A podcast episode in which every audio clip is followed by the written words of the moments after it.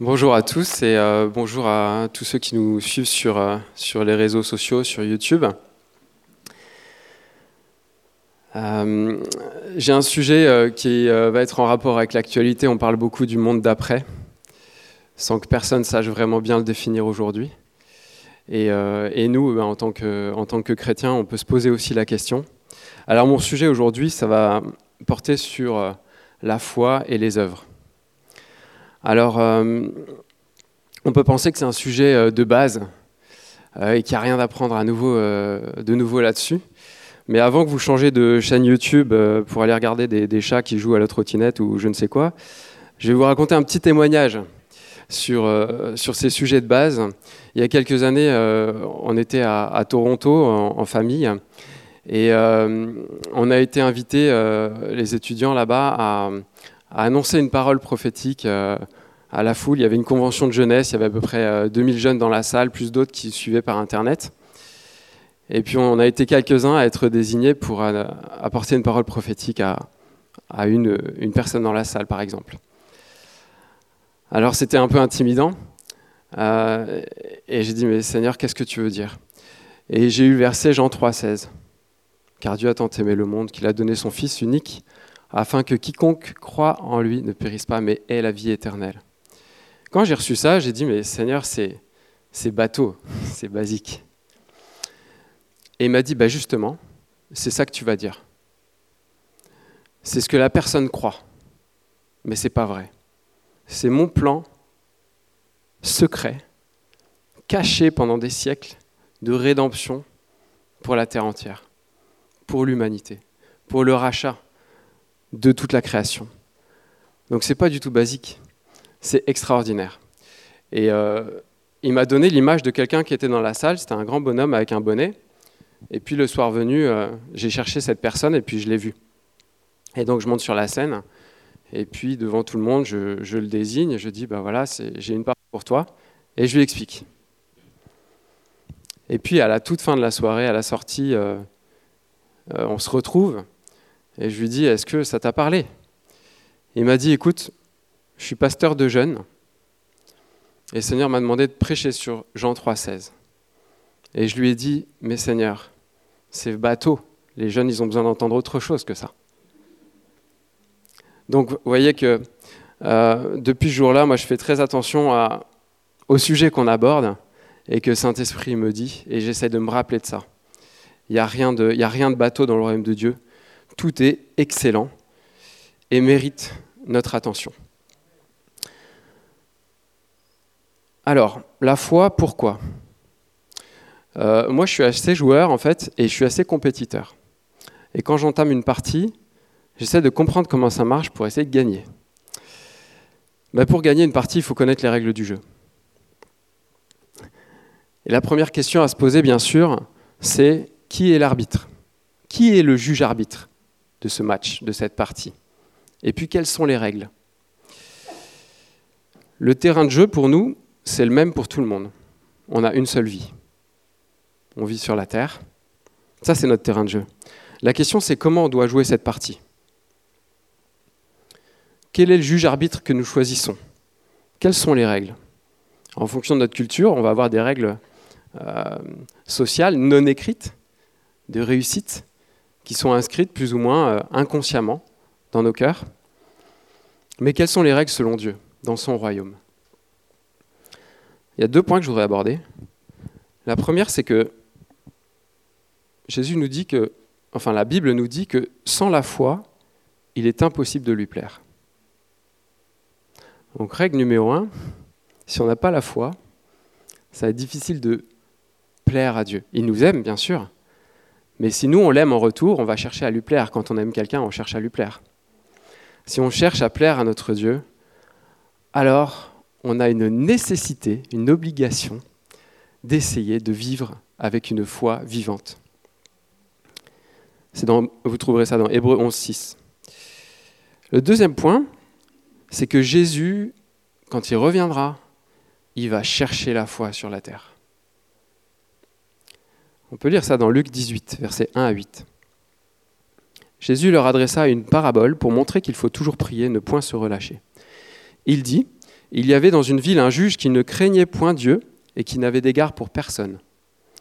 Il y avait aussi dans cette ville une veuve qui venait lui dire Fais-moi justice de ma partie adverse. Pendant longtemps, il refusa. Mais ensuite il dit en lui-même Quoique je ne craigne point Dieu et que je n'ai d'égard pour personne, néanmoins, parce que cette veuve m'importune, je lui ferai justice, afin qu'elle ne vienne pas sans cesse me rompre la tête. Le Seigneur ajouta Entendez ce que dit le juge inique. Dieu ne et Dieu ne fera-t-il pas justice à ses élus qui crient à lui jour et nuit Et tardera-t-il à leur égard? Je vous le dis, il leur fera promptement justice. Mais quand le Fils de l'homme viendra, trouvera-t-il la foi sur la terre? En, somme, ce que Dieu nous dit, c'est que son intervention ne fait absolument aucun doute. L'établissement de sa justice ne fait absolument aucun doute. L'accomplissement de ses promesses ne fait absolument aucun doute. C'est-à-dire que des deux côtés de l'alliance, lui, c'est absolument sûr qu'il est fidèle. La question qu'il nous pose, c'est notre part à nous. Est-ce qu'on fait notre part à nous? Est-ce qu'on va faire notre part à nous? Est-ce qu'il va trouver la foi sur la terre? Est-ce qu'il va trouver encore des gens qui espèrent en lui? Donc je crois que dans les temps qui sont euh, euh, devant nous, on ne sait pas du tout comment ça peut évoluer, euh, mais c'est un marqueur important pour nous guider. Nous accrocher, accrocher toujours notre espérance en Jésus. Alors, qu'est-ce que c'est que la foi? Évidemment, on, connaît tous Hébreu 11, verset 1, qui dit Or, la foi est une ferme assurance des choses qu'on espère, une démonstration de celles qu'on ne voit pas. Pour l'avoir possédée, les anciens ont obtenu un témoignage favorable. Autrement dit, la foi est un gage, c'est la garantie de ce qui vient, ce qui est déjà dans les cieux et qui va venir sur la terre. La foi, c'est comme une avance du ciel. C'est euh, en somme un crédit du ciel. Mais la question, c'est qu'est-ce qu'on fait de ce crédit? Euh, Si je vais à la banque et que je demande à mon banquier un, crédit, la première question qu'il va me poser, c'est pourquoi faire? Quel est votre projet? Parce qu'en fait, un crédit sans projet, c'est mort. Ça ne sert à rien. C'est juste une opération comptable mais qui ne crée aucune forme de richesse. Ok, on débite le compte de la banque, on crédite notre compte, il y a une dette qui s'inscrit, mais en soi, cette opération-là, c'est juste une écriture comptable. Il n'y a pas de création de richesse. Donc, euh, un crédit sans projet, c'est mort. Eh bien, c'est pareil pour notre foi. Euh, notre foi, elle peut être morte ou elle peut être vivante. Elle nous donne accès à des crédits du ciel, mais elle a besoin d'être activée ensuite euh, sur la terre. Alors, c'est quoi une foi morte? Parce que je rappelle que pour être sauvé, pour le salut, il y a juste besoin de croire. Donc croire en Jésus, croire qu'il est euh, mort à la croix pour moi, qu'il est ressuscité, qu'il a pris ma place, qu'il m'a lavé de mes péchés, me donne accès directement au salut. Ça c'est clair et c'est un fait qui est établi, qui n'est pas remis en cause. Mais pour autant, on peut avoir une foi morte. Est-ce que ça veut dire que ça désigne quelqu'un qui a arrêté de croire en Dieu? Qui a arrêté de croire que Dieu existe Qui a arrêté de croire que Jésus est son sauveur Non. Vous pouvez croire que Jésus est votre sauveur et pourtant avoir une foi morte. Jacques nous dit, je vais vous lire Jacques 2, 14 à 26. Jacques, il n'y va pas avec le dos de la cuillère. Il dit, mes frères, que sert-il à quelqu'un euh, de dire qu'il a la foi s'il n'a pas les œuvres? La foi peut-elle le sauver? Si un frère ou une sœur sont nus et manquent de la nourriture de chaque jour, et que l'un d'entre vous et que l'un d'entre vous leur dise, allez en paix, chauffez-vous et rassasiez-vous, et que vous ne leur donniez pas ce qui est nécessaire au corps, à quoi cela sert-il? Il en est ainsi de la foi. Si elle n'a pas les œuvres, elle est morte en elle-même. Mais quelqu'un dira, toi tu as la foi et moi j'ai les œuvres.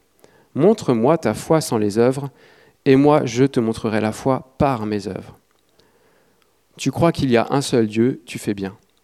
Les démons le croient aussi, et ils tremblent. Veux-tu savoir, ô homme vain, que la foi sans les œuvres est inutile? Abraham, notre Père, ne fut-il pas justifié par les œuvres lorsqu'il offrit son fils Isaac sur l'autel? Tu vois que la foi agissait avec ses œuvres et que par les œuvres, la foi fut rendue parfaite. Ainsi s'accomplit ce que dit l'Écriture, Abraham crut à Dieu, et cela lui fut imputé à justice, et il fut appelé ami de Dieu. En d'autres termes, il a plu à Dieu. Vous voyez que l'homme est justifié par les œuvres et non par la foi seulement. Comme le corps sans âme est mort, de même la foi sans les œuvres est morte. Une foi morte, c'est une foi qui ne s'incarne pas dans des œuvres. Alors, je rappelle que Romains 10, 17 hein, nous dit que la foi vient de ce que l'on entend et ce que l'on entend vient de la parole de Dieu. Donc, en fait, si ma foi est morte, euh, ça, revient ça revient à faire de la parole de Dieu un simple livre d'histoire ou un livre de philosophie, comme vous voulez. Mais c'est un livre sur l'histoire de Dieu, un livre qui est vrai, qui raconte l'histoire de Dieu et de son peuple, mais un simple livre d'histoire. C'est comme si je lisais un livre sur l'histoire de France. Je crois que le livre sur l'histoire de France est vrai, qu'il raconte la vraie histoire, euh, mais ça ne change pas mon quotidien. Ça ne change pas mon caractère. Euh, ça ne va pas changer ma façon de vivre. J'ai simplement augmenté ma connaissance sur l'histoire de France. Si ma foi est morte, ça revient à faire de la parole de Dieu donc un simple livre d'histoire. Mais si ma foi est vivante, alors ce livre est pour moi ce qu'il a toujours été en réalité, c'est-à-dire c'est un livre qui fait l'histoire.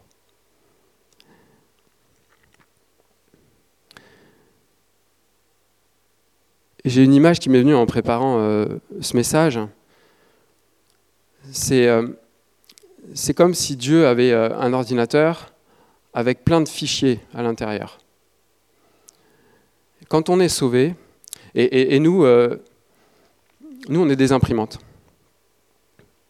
Et puis ce qui nous relie à l'ordinateur, c'est un câble, un câble USB. Quand on est sauvé, notre imprimante est reliée à l'ordinateur par la foi. Le câble qui relie l'imprimante à l'ordinateur, c'est notre foi. Mais si on n'imprime pas les fichiers, ils ne sortent pas matériellement. Il n'y a pas d'œuvre qui est manifestée sur la Terre. Tout ce que l'on croit, tout ce que l'on peut lire à l'écran est vrai et juste, mais on ne peut pas le transmettre à quelqu'un d'autre. Et les œuvres sont l'outil que Dieu utilise pour manifester la réalité de son amour sur la terre, pour manifester sa grandeur, pour manifester sa grâce. Et il a besoin d'une armée d'imprimantes qui sont prêtes à fonctionner pour euh, révéler en fait tous les fichiers merveilleux qui sont cachés dans son système. Jésus dit, celui qui m'aime, c'est celui qui écoute ma parole et qui pratique mes commandements. On peut lire dans Marc 12, 26 euh, l'histoire d'un scribe qui avait entendu euh, discuter Jésus. Et il lui demanda, quel est le premier de tous les commandements? Jésus répondit, voici le premier, écoute Israël, le Seigneur notre Dieu est l'unique Seigneur. Tu aimeras le Seigneur, ton Dieu, de tout ton cœur, de toute ton âme, de toute ta pensée et de toute ta force. Et voici le second, tu aimeras ton prochain comme toi-même. Il n'y a pas d'autre commandement plus grand que cela. Le scribe lui dit, bien maître, tu as dit avec vérité que Dieu est unique et qu'il n'y en a point d'autre et que l'aimer de tout son cœur, de toute sa pensée, de toute son âme et de toute sa force, et aimer son prochain comme soi-même, c'est plus que tous les holocaustes et tous les sacrifices. En fait, le scribe, il allait plus loin que ce que Jésus avait dit. Jésus, voyant qu'il avait répondu avec intelligence, lui dit, Tu n'es pas loin du royaume de Dieu. Le scribe, il a pris les paroles de Jésus et il a commencé à les travailler dans son cœur dans son intelligence, dans sa culture, dans tout ce qu'il avait hérité de, ses pères, de ses enseignements. Et il a commencé à en déduire des vérités nouvelles qui pouvaient s'appliquer dans sa vie. Et il a dit, ces deux commandements sont plus que tous les holocaustes et tous les sacrifices. Et on, sait combien toute la, vie d'Israël, la vie et l'économie d'Israël tournait autour des fêtes, tournait autour des holocaustes et des sacrifices le scribe a compris que la pensée de Dieu était au-dessus de ces rituels et il y avait une grâce qui était supérieure. Et Jésus lui dit, tu n'es pas loin du royaume de Dieu. parce qu'il a commencé déjà en lui-même à mettre en pratique cette parole. Les œuvres sont donc la démonstration de ce qu'on ne voit pas. Et je préciserai la démonstration de ce que le monde ne voit pas. Parce que nous, avec les yeux de la foi, on, voit, on voit qui est Dieu. On peut, en tout cas, entrevoir qui est Dieu.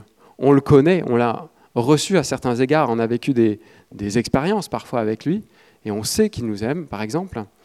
Mais ceux du dehors, comment le voit-il? C'est comme si nous, on a accès à cette pièce dans laquelle il y a l'ordinateur. Notre imprimante a été sortie du dehors et, et, euh, entrée dans cette pièce, donc on, peut avoir accès à, ces fichiers. Mais ceux qui sont dehors, ils ne voient pas tout ça. Et les œuvres sont notre témoignage pour notre génération et pour les générations à venir de ce que Dieu est et que les autres ne peuvent pas forcément voir. Finalement, les œuvres de notre foi impriment l'amour de Dieu, la nature de Dieu sur la terre.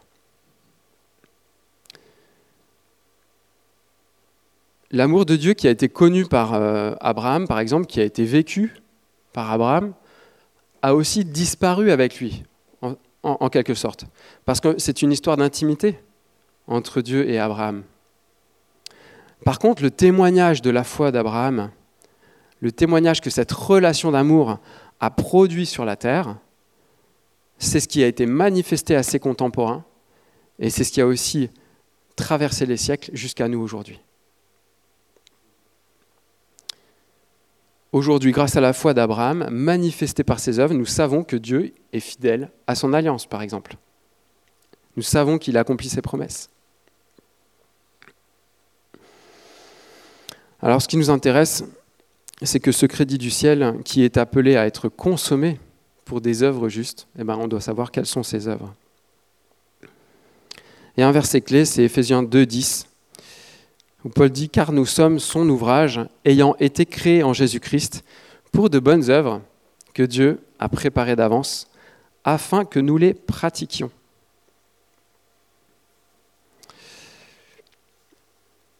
Alors c'est intéressant parce qu'il y a un élément qui est préparé d'avance. Les œuvres que nous sommes appelés à vivre, elles sont déjà prêtes. Les fichiers sont parfaits, sont déjà prêts, sont juste prêts à être imprimés. La question c'est est-ce que nous sommes allumés? Est-ce que nous sommes prêts à fonctionner? Est-ce que nous sommes prêts à les pratiquer? Et en fait, euh, on va prendre un exemple dans la vie courante. Il y a des parcours de santé qui, euh, existent dans les villes, euh, qui fleurissent un peu partout. Et puis vous avez souvent un point d'exercice où il y a des tractions à faire. Alors la plupart des gens vont passer devant. Parce qu'en fait, le parcours de santé, c'est un parcours de promenade. C'est joli, il y a aussi des, fleurs, euh, c'est un peu la nature en général. Donc tout le monde va se promener. Il y a des gens qui sont simplement venus pour se promener, avec leurs chiens, avec leurs enfants, que sais-je, mais ils passent devant l'agrès des, des, tractions, ils ne s'y arrêtent pas. Il y en a d'autres qui utilisent le parcours de santé pour faire du sport. Ils courent, c'est très bien, ils font du sport, on est dans le même domaine, mais ils passent aussi devant. Puis il y en a d'autres, donc il n'y a aucune transformation qui se produit pour ces gens-là. C'est ça l'idée. Hein. Mais il y a une fraction de la population qui va prendre cette œuvre qui est préparée d'avance, donc l'agrès des tractions, et puis qui va considérer ça au sérieux. Et ok, ben, je vais commencer à pratiquer. Ils pratiquent une œuvre qui est préparée d'avance. Ils vont s'arrêter, ils vont lire le panneau d'explication, les recommandations, et puis ils vont commencer à sauter pour saisir la barre fixe. Puis ils vont essayer de faire quelques tractions. Et ils vont très, vite se rendre compte qu'il se produit des transformations au niveau de leur corps. La première transformation, c'est que ça fait mal aux mains. Ça fait mal aux poignets, ça fait des fois mal aux épaules. Et puis en fait, on, arrête rapidement parce que c'est dur.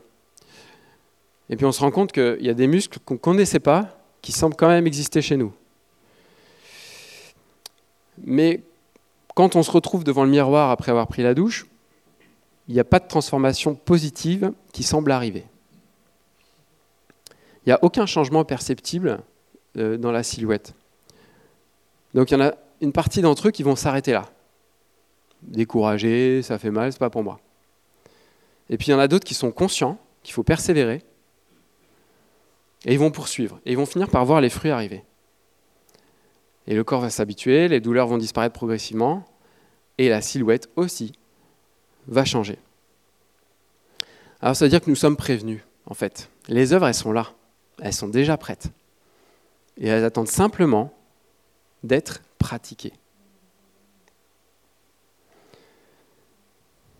La promesse des fruits, elle est réelle, elle est vraie et elle est certaine. Des deux côtés de l'alliance, on sait que les promesses seront accomplies par notre Dieu. Jésus dit aussi, il faut qu'on s'approche et qu'on croit qu'il est le rémunérateur de ceux qui le cherchent. Et ça, c'est une certitude. Mais avant de pouvoir récolter ces fruits, eh ben, il va falloir commencer et puis il va falloir persévérer. Et cette persévérance, elle va nous transformer, nous-mêmes, à l'intérieur. Si je reprends mon image de l'imprimante, euh, l'imprimante ne change pas le fichier. Le fichier qui passe, il passe. Par contre, elle, elle travaille. Et elle perd un peu d'encre, par exemple. Elle avale du papier. Alors on verra plus tard que c'est important d'accepter ce, chemin de persévérance et de, transformation. Alors, quelles sont les œuvres auxquelles nous sommes, euh, appelés? Alors, je dirais que c'est comme pour le parcours de santé, il y a des œuvres qui sont d'ordre quotidien. Euh, on parle ici d'un style de vie, d'une globalité. Euh, le Seigneur nous dit que celui qui agit sans conviction commet un péché. C'est-à-dire que tout ce que nous faisons, nous sommes appelés à le faire avec conviction. Et la conviction va, nous impliquer. En fait, elle va déjà impliquer notre foi. Et à ce moment-là, on est sûr de ne pas rater la cible. Mais si on agit sans conviction, sans se poser de questions finalement, on est peut-être à côté. Donc en fait, c'est d'abord, ce sont des œuvres du quotidien, c'est un style de vie on voit aujourd'hui que nos styles de vie sont de moins en moins segmentés.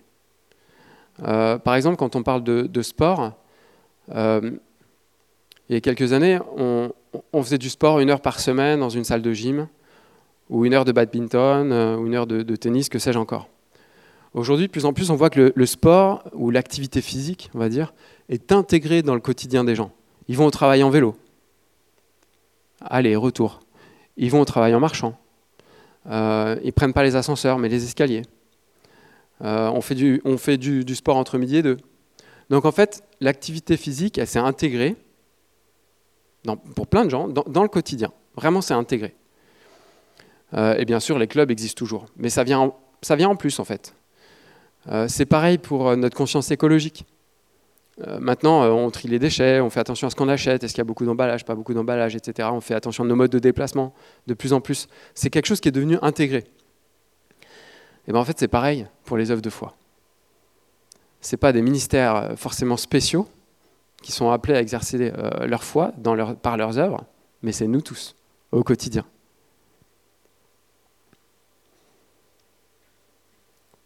Pas seulement le dimanche matin.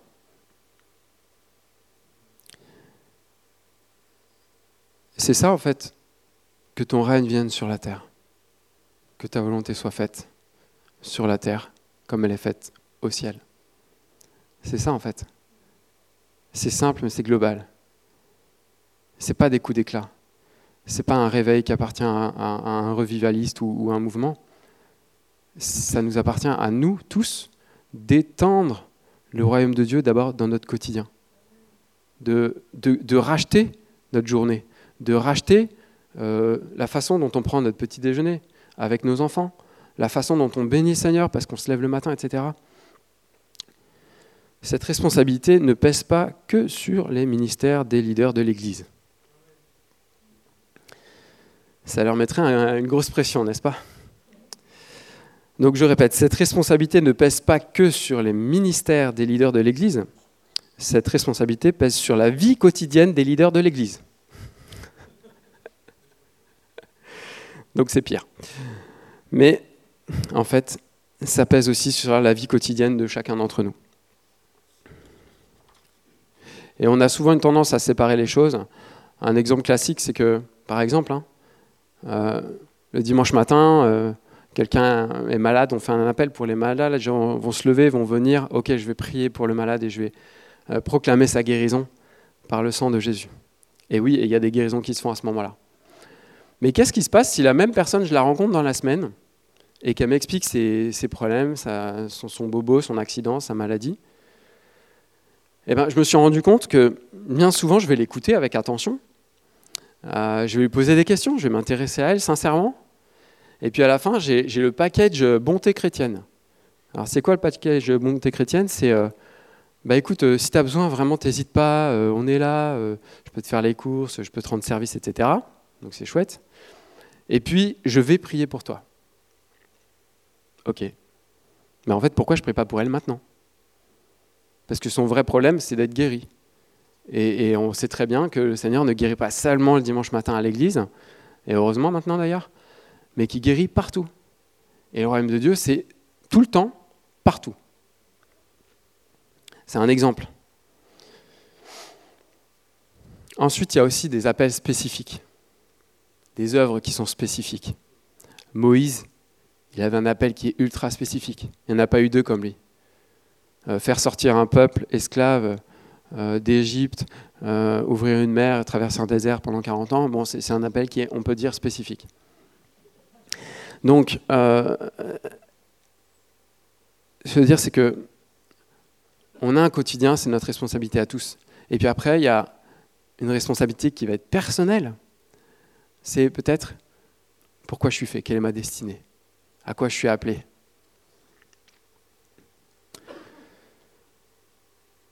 Alors moi, je suis entrepreneur et je crois que le Seigneur m'a appelé à être entrepreneur, en tout cas pendant cette euh, tranche de vie.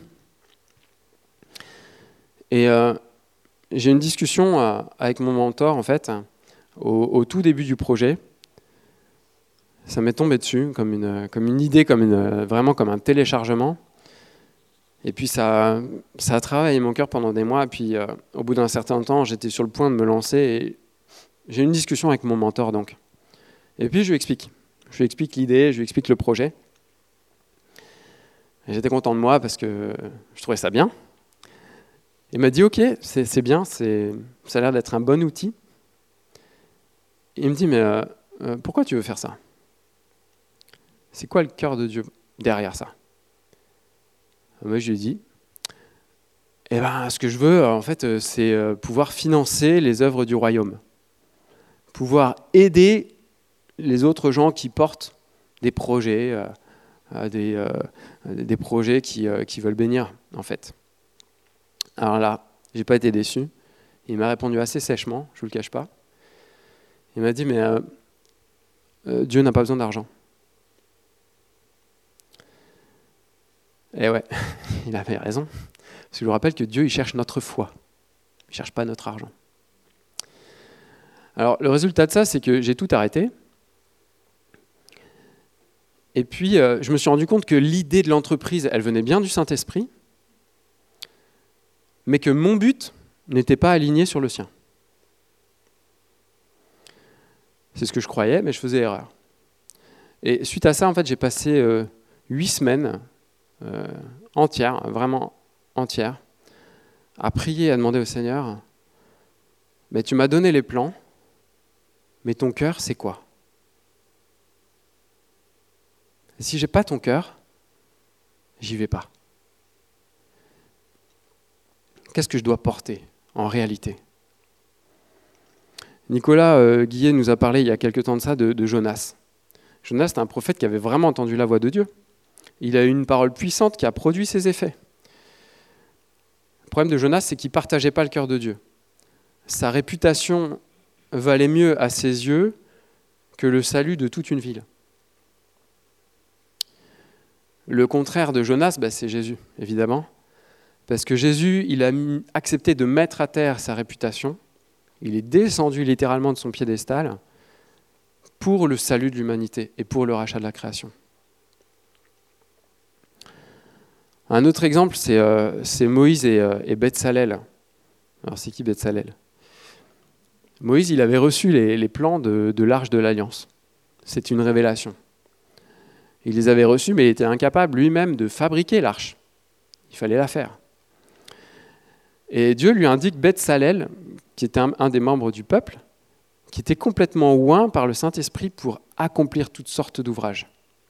Et non seulement pour travailler la pierre, le bois, les tissus, euh, euh, le métal, euh, mais il était aussi oint pour transmettre son savoir. Donc c'était une perle. Mais le but de Dieu, ce n'était pas juste de fabriquer un objet. Ce n'était pas ça la finalité aussi difficile et précis que la description était, et aussi difficile que ce soit à réaliser. Le but de Dieu, il n'était pas là. Le but de Dieu, le cœur de Dieu, c'était de demeurer au milieu de son peuple. C'était que les douze tribus, que toutes les tentes soient autour de l'arche, et qu'il demeure au milieu d'eux. Et plus loin, on, voit ça parce que nous, on a, évidemment des, siècles de, de, recul. Ce qu'il veut, c'est que sa parole, elle demeure dans nos cœurs. Pas qu'il y ait des lois écrites sur des tables de pierre, mais que ces lois soient devenues notre nature. Et qu'on on ait revêtu vraiment son ADN, que notre nature ait été changée. Donc en fait, le cœur de Dieu, il était beaucoup plus vaste. Et son ambition, elle a été vraiment bien différente que construire un bel objet. Et c'est exactement ce que Moïse avait compris. Quand il dit, si tu ne viens pas avec nous, on ne bouge pas c'est ok, on est dans le désert, c'est pas, pas franchement cool. Euh, il fait chaud, euh, c'est pas très beau, mais merci, on a de l'eau quand même, tu nous en donnes, et puis on a des cailles à manger. Mais c'est pas super chouette. Nous, c'est vrai qu'on rêve du pays que tu nous as promis. Mais on bouge pas si tu n'es pas avec nous. Et donc Moïse avait compris le cœur de Dieu, que, que le, le point central, c'était cette relation. Donc l'idée, ce n'est pas le projet en lui-même, mais c'est qu'est-ce, que, qu'est-ce qui va être impacté dans nos cœurs, qu'est-ce qu'on va comprendre du cœur de Dieu au travers de la marche que l'on fait avec lui pour accomplir ses œuvres qu'il a préparées d'avance. Euh, il y a Jacques 3, 13 qui nous parle de zèle amer. Lequel d'entre vous est sage et intelligent, qu'il montre ses œuvres par une bonne conduite avec la douceur de la sagesse. Mais si vous avez dans votre cœur un zèle amer et un esprit de dispute, ne vous glorifiez pas et ne mentez pas contre la vérité. Cette sagesse n'est point celle qui vient d'en haut, mais elle est terrestre, charnelle, diabolique. Car là où il y a un zèle amer et un esprit de dispute, il y a du désordre et toutes sortes de mauvaises actions. La sagesse d'en haut est premièrement pure, ensuite pacifique, modérée, conciliante, pleine de miséricorde et de bons fruits, exempte de duplicité, d'hypocrisie le fruit de la justice est semé dans la paix par ceux qui recherchent la paix. Mais le zèle amer, c'est charnel, démoniaque. Quoi qu'on fasse. Alors, ce qui s'est passé, c'est qu'au bout de huit semaines, j'ai reçu le cœur de Dieu. J'ai fait que écrire. Et puis à la fin, j'ai fait une synthèse. Je mais c'est quoi la synthèse de, de ce qui vient de se passer? Et en fait, j'ai compris que la raison d'être de l'entreprise que j'avais reçue, c'était que l'amour, c'était l'amour de Dieu, c'était l'amour que Dieu portait pour mes clients. Et qu'en fait, la première chose qui lui importe, et le premier de mes soucis, c'est pas que ma boîte soit rentable, mais c'est qu'elle manifeste son amour. Alors je reviendrai sur la question de la rentabilité. Évidemment, une entreprise qui n'est pas rentable, elle ne peut pas survivre. Mais en fait, ça, c'est, pas mon problème finalement. Mon problème, c'est est-ce qu'elle produit un service qui manifeste de l'amour, qui manifeste de l'honneur, qui aide les gens? Si oui, ça va. Dieu s'occupera du reste. Mais ça lui appartient. En fait, c'est marrant parce que depuis ce temps-là, j'ai rencontré plusieurs entrepreneurs euh, chrétiens ou des gens qui voulaient se lancer dans l'entreprise et je leur dis, mais pourquoi tu veux faire cette entreprise? Et c'est marrant comment à chaque fois, c'était la même réponse que la mienne. Je veux avoir de l'argent pour bénir d'autres œuvres. Alors, si c'est ça le but, est-ce que, euh, premièrement, tu ne crois pas que Dieu peut le faire? Est-ce que Dieu a besoin de ton argent? Est-ce que Dieu ne peut pas lui-même financer les autres œuvres? Et ensuite, est-ce que tu crois que Dieu est intéressé à cette autre œuvre, mais finalement pas à ton entreprise? Donc la question, c'est pourquoi tu te lances dans une entreprise qui n'intéresse pas Dieu? Non, mais c'est vrai, quand on commence à poser les pourquoi, ça peut aller très loin.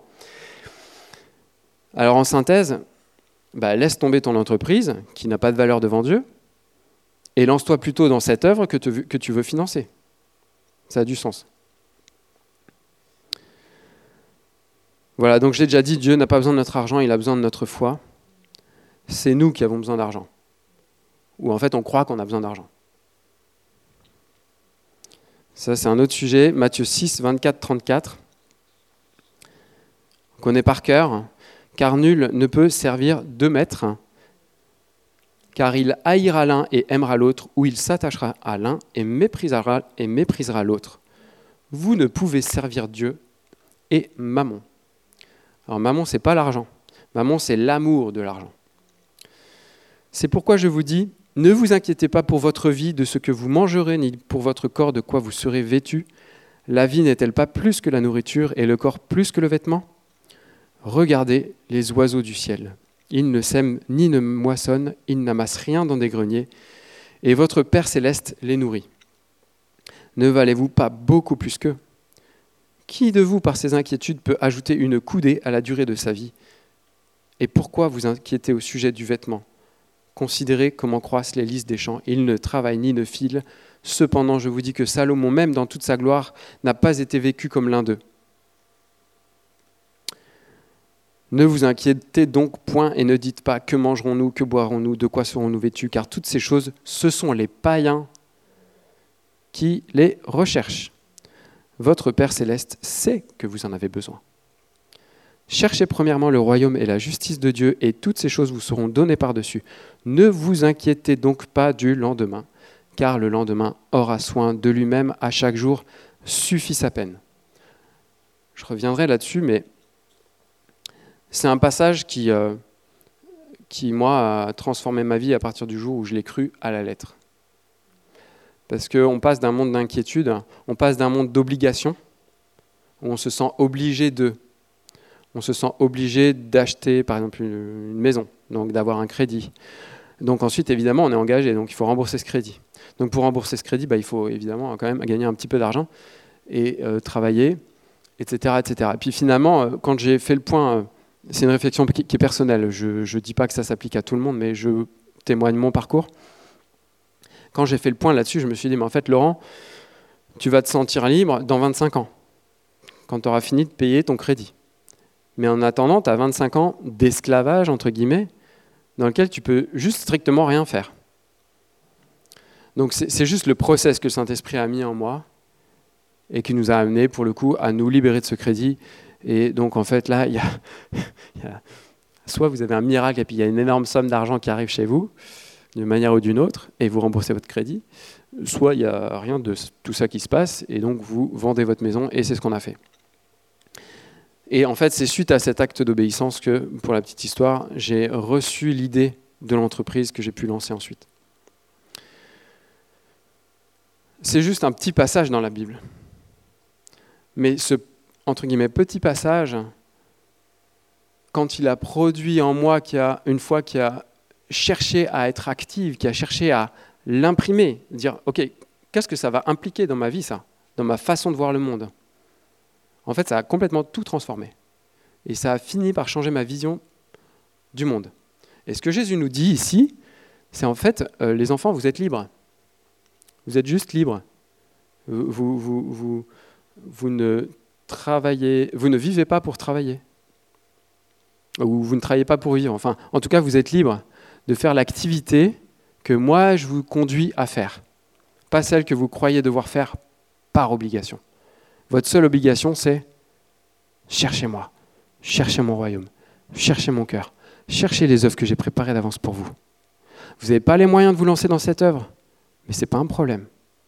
Le financement, les compétences, les gens qui doivent venir vous aider, je les connais, je les ai, la ligne de crédit dans le ciel, elle est ouverte vous avez la foi, la ligne de crédit dans le ciel, elle est ouverte. La question c'est est-ce que tu es prêt à y aller? Donc la question du comment et du pourquoi d'une œuvre, elle est essentielle. Elle parle d'abord de nous, en fait. Avant de croire qu'on va changer le monde par les œuvres qu'on veut pratiquer, il faut s'attendre à un choc. C'est que les œuvres, elles commencent à nous transformer d'abord nous. Toutes les questions qu'on va se poser, c'est qui est à l'origine de mon projet? Le projet, là, je suis, engagé, je suis embarqué dans un projet. Si je fais le point aujourd'hui, qui est à l'origine de ce projet? Est-ce que c'est moi? Est-ce que c'est Dieu? Est-ce que c'est quelqu'un d'autre qui m'a dit qu'il fallait que je fasse ça pour telle ou telle raison? Qui est à l'origine des ressources de ce projet? Autrement dit, en qui est-ce que j'ai foi? Est-ce que j'ai foi dans ma compétence? Bon, il n'y a pas de problème, je vais m'en sortir parce que je sais faire, ça, je sais faire, ça, je sais faire. Est-ce que j'ai foi dans mon capital de départ? Ah, j'ai 400 euh, 000 euros d'avance devant moi, euh, c'est bon, je suis tranquille, euh, ça va le faire, même si ça pagaille un peu au début, j'ai le temps. Est-ce que j'ai la foi dans mon carnet d'adresses? Moi, je connais des gens haut placés, ils ont le bras long. Donc, si j'ai un problème, je peux appeler un tel, un tel, un tel, et il va me sortir de là. Est-ce que j'ai la foi dans les aides que je peux obtenir? Subventions, euh, que sais-je encore, euh, dons, etc. Est-ce que j'ai la foi dans un associé? Alors, ouais, tout seul, là, c'est un peu compliqué quand même, je le sens pas. Euh, je me fais pas très confiance. Des fois, le Seigneur, il me parle, mais des fois, il me parle plus. Bon, mais si j'avais quelqu'un en chair et en os avec moi, ce serait quand même plus sympa et je me sentirais moins seul. Donc comment on prend ces décisions-là en fait? Qui dit ce qu'on doit faire? La fois vraiment, elle, est elle doit être dans la parole de Dieu et dans ce que l'Esprit nous dit. Et ce que l'Esprit me dit à moi en tant qu'entrepreneur va peut-être pas être la même chose que ce qu'il dit à un autre entrepreneur chrétien. Euh, moi, par exemple, le Seigneur m'a dit, pas d'associé, pas de crédit. Soit. Il pourvoit d'une autre manière. Mais peut-être qu'un autre entrepreneur chrétien, il va mettre, oui, un associé, ou il va leur autoriser à prendre un crédit auprès d'une banque. Pas de souci. En fait, ça nous parle de la proximité de la relation que s'engager dans une œuvre va impliquer. Et on va être obligé de questionner le Seigneur, parce qu'en fait, des défis, des questions, il y en a plein.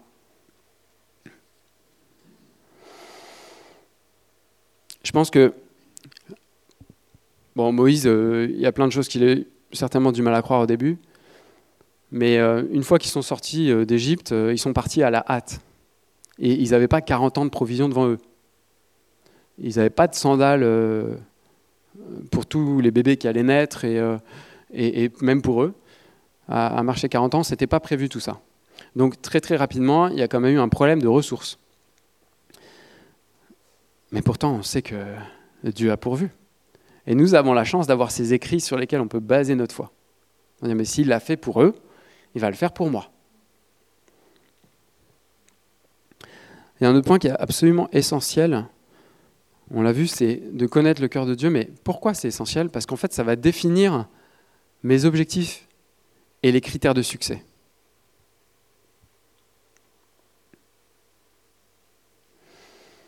Par définition, Dieu nous conduit dans des œuvres qui sont impossibles à réaliser avec des moyens humains.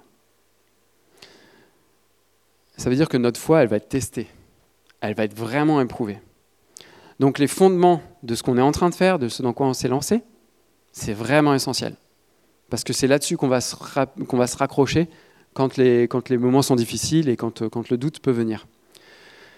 Mais il y a aussi une notion qui, euh, qui est éprouvante, c'est euh, donc, euh, je l'ai dit, euh, c'est notre définition des fruits et du succès, la différence entre les deux. C'est-à-dire quelle est la grille d'évaluation qu'on va appliquer sur les résultats de nos œuvres? Alors, le monde a, défini des, par exemple, quand on parle d'entreprise, le monde a défini des normes comptables internationales pour qu'en fait on puisse comparer les entreprises entre elles, leurs résultats, leur bonne santé ou pas, les opportunités, les risques.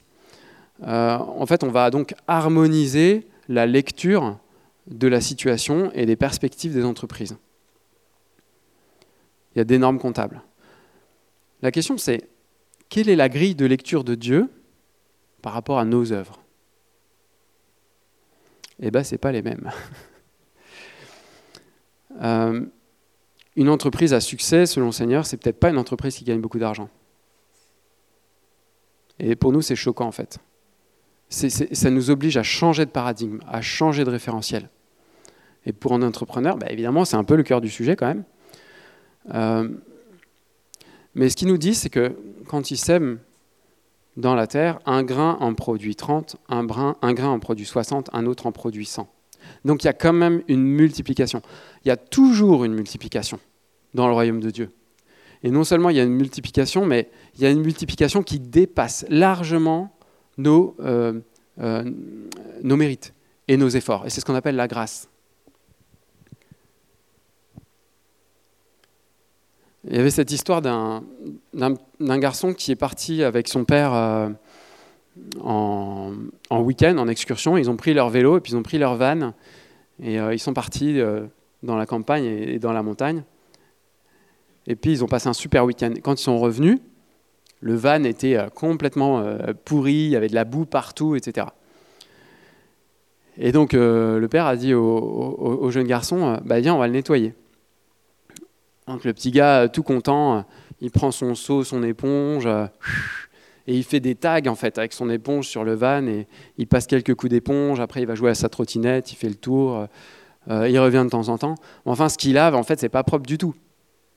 Et puis derrière, il y a le papa qui passe et qui s'échine vraiment alors au-dessus du toit, euh, euh, sur les endroits éloignés, euh, sur les recoins, et puis qui passe même par-dessus le travail de son fils, parce qu'en fait, ça a coulé, c'est dégoûtant, il y, a de la boue qui a coulé, mais il n'y a rien de propre. Et puis, à la fin de l'histoire, le fils, le fils revient, il dit Waouh, papa, t'as vu comment j'ai bien nettoyé? Eh bien, ça, c'est la grâce. Il croit qu'il a tout fait. Il ne s'est même pas rendu compte qu'il y avait son père derrière qui rattrapait tous ces vains efforts, en fait. Mais nous, c'est pareil. On se, lance dans, on se lance dans des œuvres qui sont euh, impossibles, qui nous dépassent.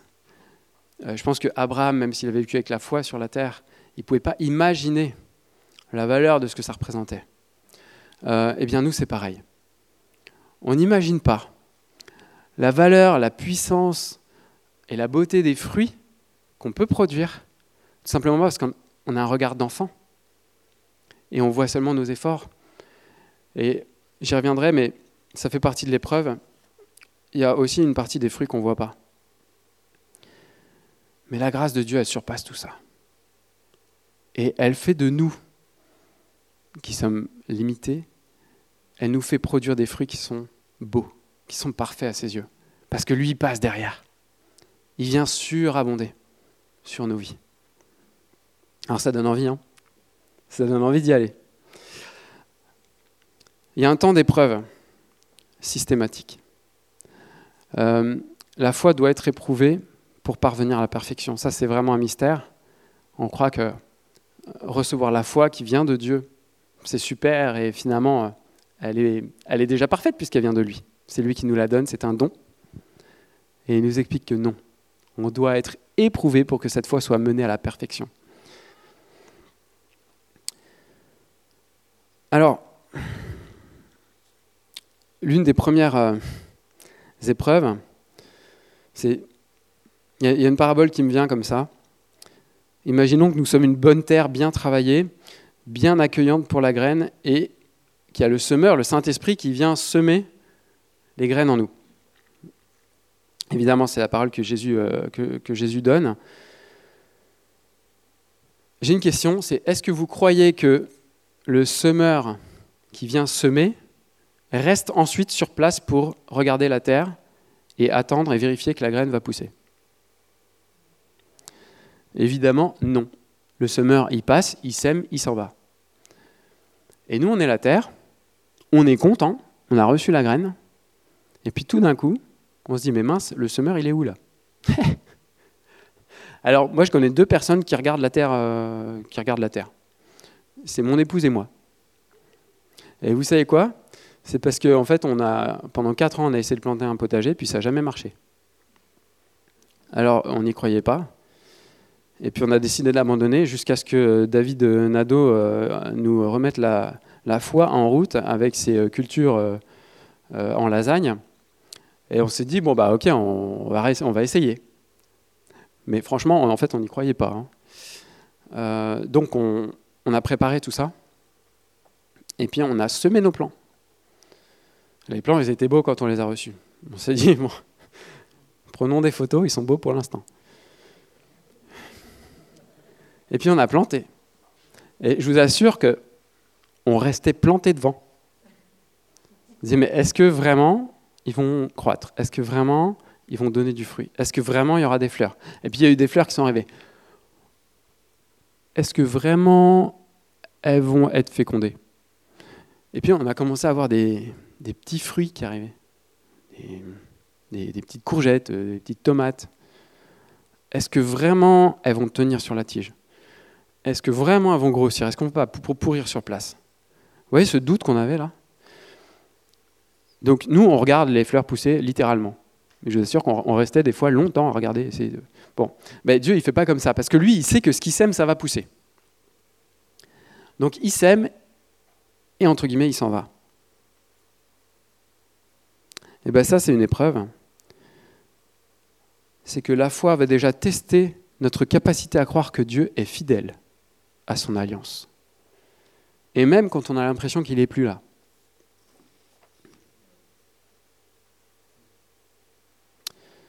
Le deuxième point, c'est que la graine, elle doit mourir en terre. Alors en fait, on a un peu l'impression d'un échec. Imaginez, vous avez une graine dans la main, vous pouvez en faire deux choses. Soit vous la semez, soit vous la, euh, on peut la, moudre et en faire euh, de la farine et faire un gâteau avec et se régaler. Miam, c'est bon, on la consomme. C'est pas perdu. Mais quand on la met en terre, on la perd. On perd cette possibilité-là. Ça s'appelle un investissement. Quelqu'un qui investit, c'est quelqu'un qui euh, a, gagné, qui a un peu d'argent, et qui se dit, bah, au lieu d'en profiter maintenant, au lieu de le consommer maintenant, je vais l'investir, je, vais je vais prendre un risque. Donc je refuse une consommation euh, aujourd'hui parce que j'espère un bénéfice futur. Bah, Dieu, il fait pareil avec nous. Mais c'est un processus qui nous implique quand on reçoit son projet. Parce qu'on doit voir la graine mourir en nous. Et un troisième point qui est difficile, c'est que quand la, graine est sous terre, il n'y a personne qui la voit.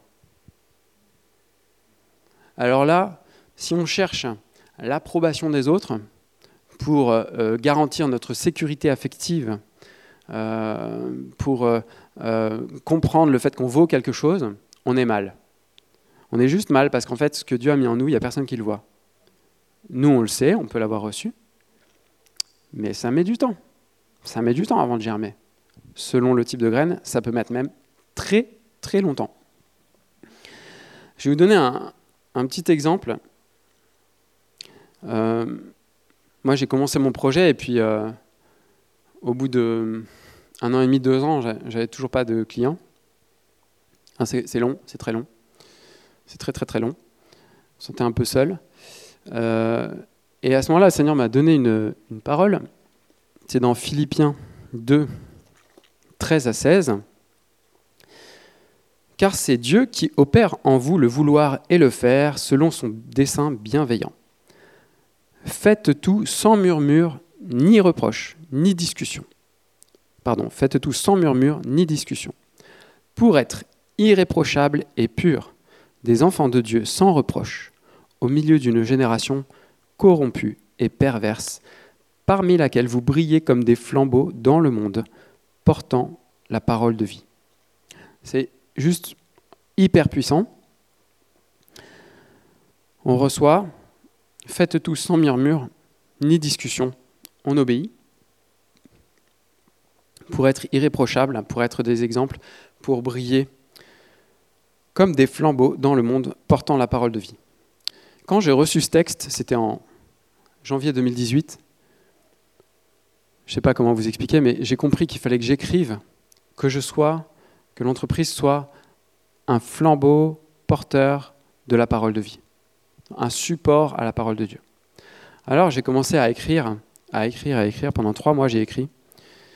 Et en fait, j'ai partagé euh, finalement mon cœur et à la fois des, compétences professionnelles que j'avais pour servir les gens, mais aussi euh, mon cœur et ma, la vision que, biblique que Dieu m'avait donnée sur notamment le, monde de la gestion des finances. Et donc en fait, j'ai écrit plein d'articles et j'ai écrit aussi deux livres qui sont gratuitement disponibles sur, le site. Et puis les gens ont commencé à le télécharger. Et pendant euh, deux ans, j'ai aucune nouvelle de personne.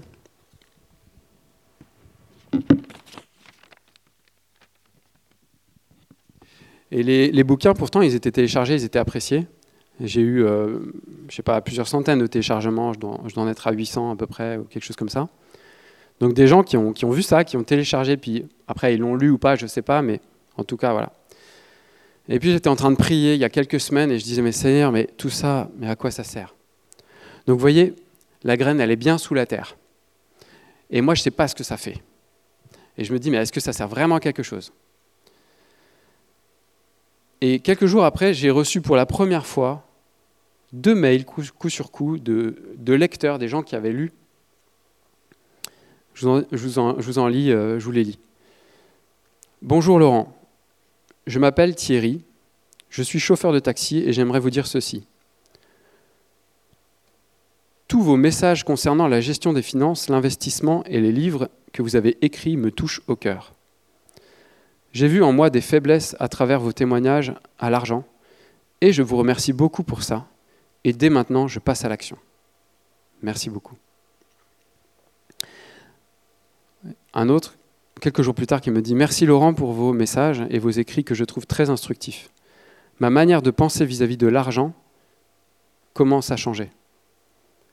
Alors, voyez, ça, ce sont des fruits réels. C'est euh, un esprit de repentance qui commence à agir dans le cœur des gens. Ils sont chrétiens ou pas, je n'en sais rien du tout. Mais Dieu agit au travers de ça. Et moi, sur euh, plus de deux ans de travail et des centaines de téléchargements, le Seigneur a levé le voile juste sur ces deux lecteurs.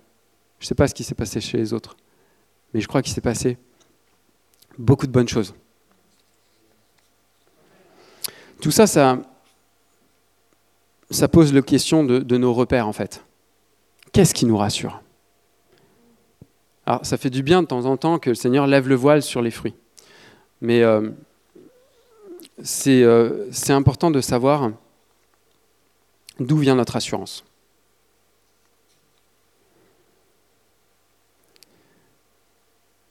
Je passe rapidement pour vous dire qu'il y a une diversité de dons et d'appels. Une diversité. Et ça, c'est une invitation à chacun d'entre nous de ne, pas nous de ne pas nous juger les uns les autres. Parce qu'on ne sait pas ce que le Seigneur veut faire au travers de la personne. Donc il y a, vraiment un, je dirais un message de, euh, d'absence de jugement entre nous, mais plutôt qu'on s'encourage les uns les autres.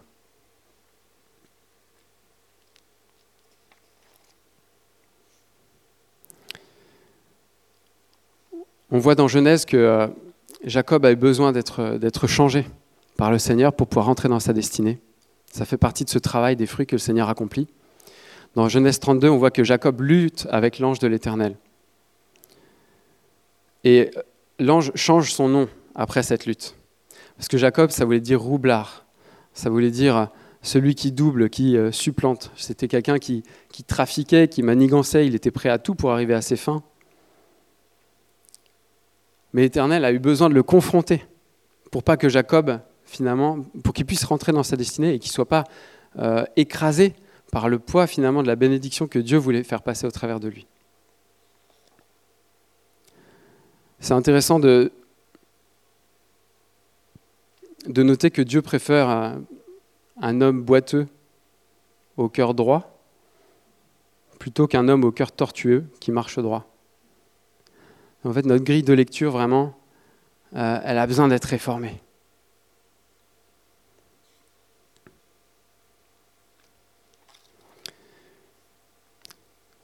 Ce que je voudrais dire, c'est que les fruits, ensuite, il faut les goûter. Et il faut les découvrir. Parfois, les fruits qui sont produits ne sont pas ceux qu'on attendait, ne sont pas ceux qu'on espérait. Euh, le Seigneur nous dit, voyez et goûtez. Hein, il nous invite, venez, voyez goûtez comment le Seigneur est bon. Mais ça veut dire qu'il faut qu'on s'approche avec la curiosité d'un enfant. Ce n'est pas à nous de prédéfinir quels sont les fruits qu'on doit porter, mais c'est à lui. Et parfois, il y a des surprises.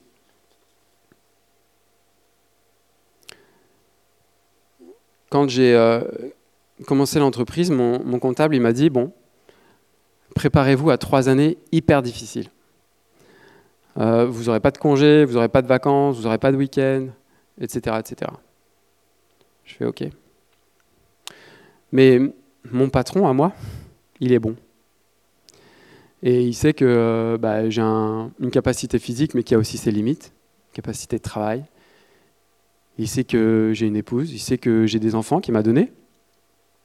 Donc il y a une vie de famille qui est là, euh, qui a besoin d'être nourrie aussi. Eh ben, figurez-vous que j'ai jamais eu autant de vacances que depuis que je suis entrepreneur. Chaque été, non mais c'est incroyable, c'est presque indécent, j'avais entre 5 et 8 semaines de congé. Donc la vie de famille, super. Super. Ça, c'est la logique de Dieu. Mais en fait, c'est difficile en tant qu'entrepreneur. Il ne faut pas croire que c'est facile. Euh, parce que moi, j'avais envie que ça avance. Moi, j'avais envie d'y aller. J'avais envie d'être noyé de travail. Et quand Dieu te dit, non mais là, tu pars huit semaines, ben, on n'a pas envie. vous comprenez ce que je veux dire? Euh, Il faut de la foi, parfois, pour prendre les fruits que Dieu nous donne. Il en faut là aussi. Et vous savez quoi? Les plus grandes avancées commerciales de l'entreprise se sont faites pendant ces périodes-là. Pendant que j'étais pas aux manettes, pendant que j'étais en congé. Et d'ailleurs, de manière incroyable, pendant que même mes interlocuteurs habituels étaient eux-mêmes en congé. Donc, c'était l'accomplissement de la parole qui dit, mais ne savez-vous pas que mon Père en donne autant à ses bien-aimés pendant qu'ils dorment? La grâce est surabondante. À côté de ça, je pourrais vous expliquer la situation d'une ancienne collègue qui a euh, tromper une banque pour obtenir un prêt et lancer son commerce, et qui se retrouve complètement esclave de sa dette, qui effectivement, elle, depuis trois ans, n'a pas pris un jour de congé, qui se couche tous les soirs entre minuit et deux heures du matin, et qui est épuisée. Je pense qu'on n'a pas le même patron. ça fait toute la différence. Alors, pourquoi est-ce qu'on peut avancer avec confiance? Parce qu'en en fait, on a une ferme assurance. On a une ferme assurance et je voudrais juste terminer par ça, en reprenant ce que Paul dit dans Romains 8, 38. Alors je vais prendre un peu plus, un peu plus tôt. Il dit, J'estime que les souffrances du temps présent ne sauraient être comparées à la gloire à venir qui sera révélée pour nous. Mais si nous espérons ce que nous ne voyons pas, nous l'attendons avec persévérance. Dans toutes ces choses, nous sommes plus que vainqueurs par celui qui nous a aimés car j'ai l'assurance que ni la mort, ni la vie, ni les anges, ni les dominations, ni les choses présentes, ni les choses à venir, ni les puissances, ni la hauteur, ni la profondeur, ni aucune autre créature ne pourra nous séparer de l'amour de Dieu manifesté en Jésus-Christ notre Seigneur. En fait, l'assurance absolue de Paul, c'est juste de dire parce qu'il nous aime. Parce qu'il nous aime. Parce qu'il nous aime. Je ne doute pas. Parce qu'il m'aime. Je ne doute pas. Et il l'a manifesté en Jésus-Christ.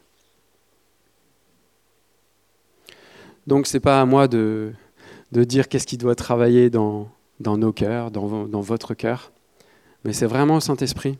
C'est un appel à une relation proche. Et dans les temps actuels où euh, en fait personne ne sait ce qui peut venir, c'est une occasion euh, vraiment de, de plus, c'est une opportunité pour nous exercer.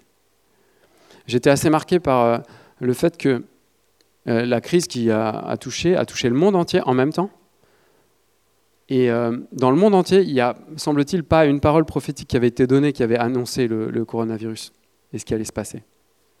Alors, ce n'est pas la faute des prophètes, mais c'est simplement que certainement Dieu ne voulait pas le dire, ne voulait pas l'annoncer. Et ça me fait penser à des périodes où, quand on marche, ou quand on conduit dans le brouillard, ou sous des fortes pluies, eh ben en fait, on ne voit pas loin. On voit vraiment pas loin. Et des fois, on voit juste la voiture qui est devant nous. Et en fait, on s'accroche au phare de la voiture qu'on voit devant, parce que finalement, c'est elle qui nous montre la route. Parce que la route, on la voit même plus. Et bien, dans les temps qui sont difficiles, où tout semble sombre, le Seigneur nous appelle vraiment à lui coller aux chaussures, à lui coller aux pieds. Dit, ta houlette et ton bâton me rassurent. Je ne suis pas rassuré par euh, forcément les, autres moutons. Moi, ce que je veux, c'est vraiment voir ton bâton et ta houlette, parce que si je les vois, je, sais que tu es là. Je sais que tu es devant moi. Et je sais donc que je suis sur le bon chemin. Je crois que c'est vraiment un temps favorable pour, euh, pour exercer notre proximité avec l'Esprit Saint. Et se rappeler que euh, quand Jésus reviendra, trouvera-t-il encore la foi sur la terre?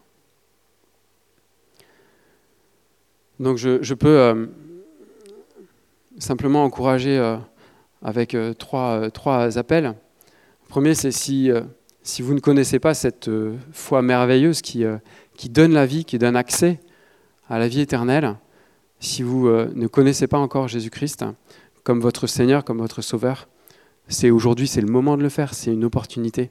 Et je vais vous conduire dans une prière pour ça. Euh, d'autres qui connaissent le Seigneur et, qui marchent avec lui, mais si vous pensez que votre foi est morte, ça manque de, travaux pratiques, euh, ou certains domaines de votre vie manquent de travaux pratiques, eh ben c'est l'occasion de, euh, lui redemander, mais Seigneur, qu'est-ce que, Qu'est-ce que tu veux que j'imprime dans ma vie aujourd'hui? Et puis tous ceux qui sont en marche, qui sont dans l'épreuve, euh, priez pour que vous soyez encouragés et que vous croyez que vous ayez les yeux fixés sur les récompenses et croire que les fruits sont bons, qu'ils sont nombreux, même si vous ne les voyez pas encore. Je vais euh, prier en ce sens pour, euh, pour tous ceux qui, peut-être dans la salle ou ou, euh, sur YouTube qui veulent euh, vraiment euh, connaître le Seigneur, je vais prier avec vous et vous pouvez prier avec moi.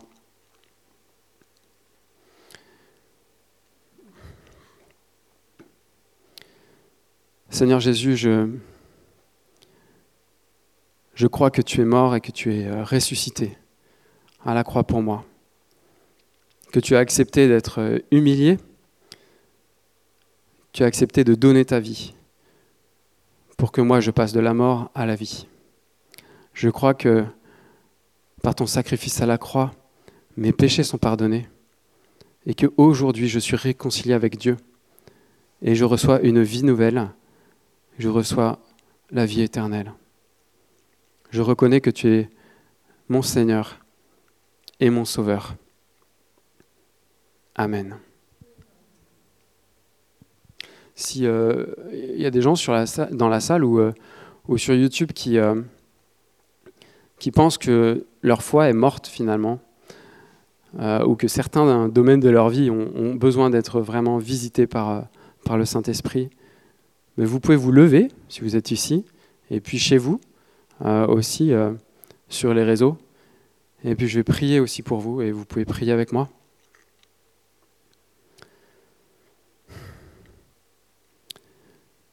Seigneur, je, je comprends que euh, tu dis dans ta parole que celui qui m'aime, c'est celui qui met en pratique mes commandements. Et que ma vie doit démontrer finalement ma foi. Je n'ai pas d'efforts spécifiques à faire pour ça parce que les œuvres, elles sont préparées d'avance. Ce sont tes œuvres. Mais simplement accorde-moi la grâce de manifester tes œuvres dans ma vie. Que ma vie soit un témoignage euh, vivant de qui tu es.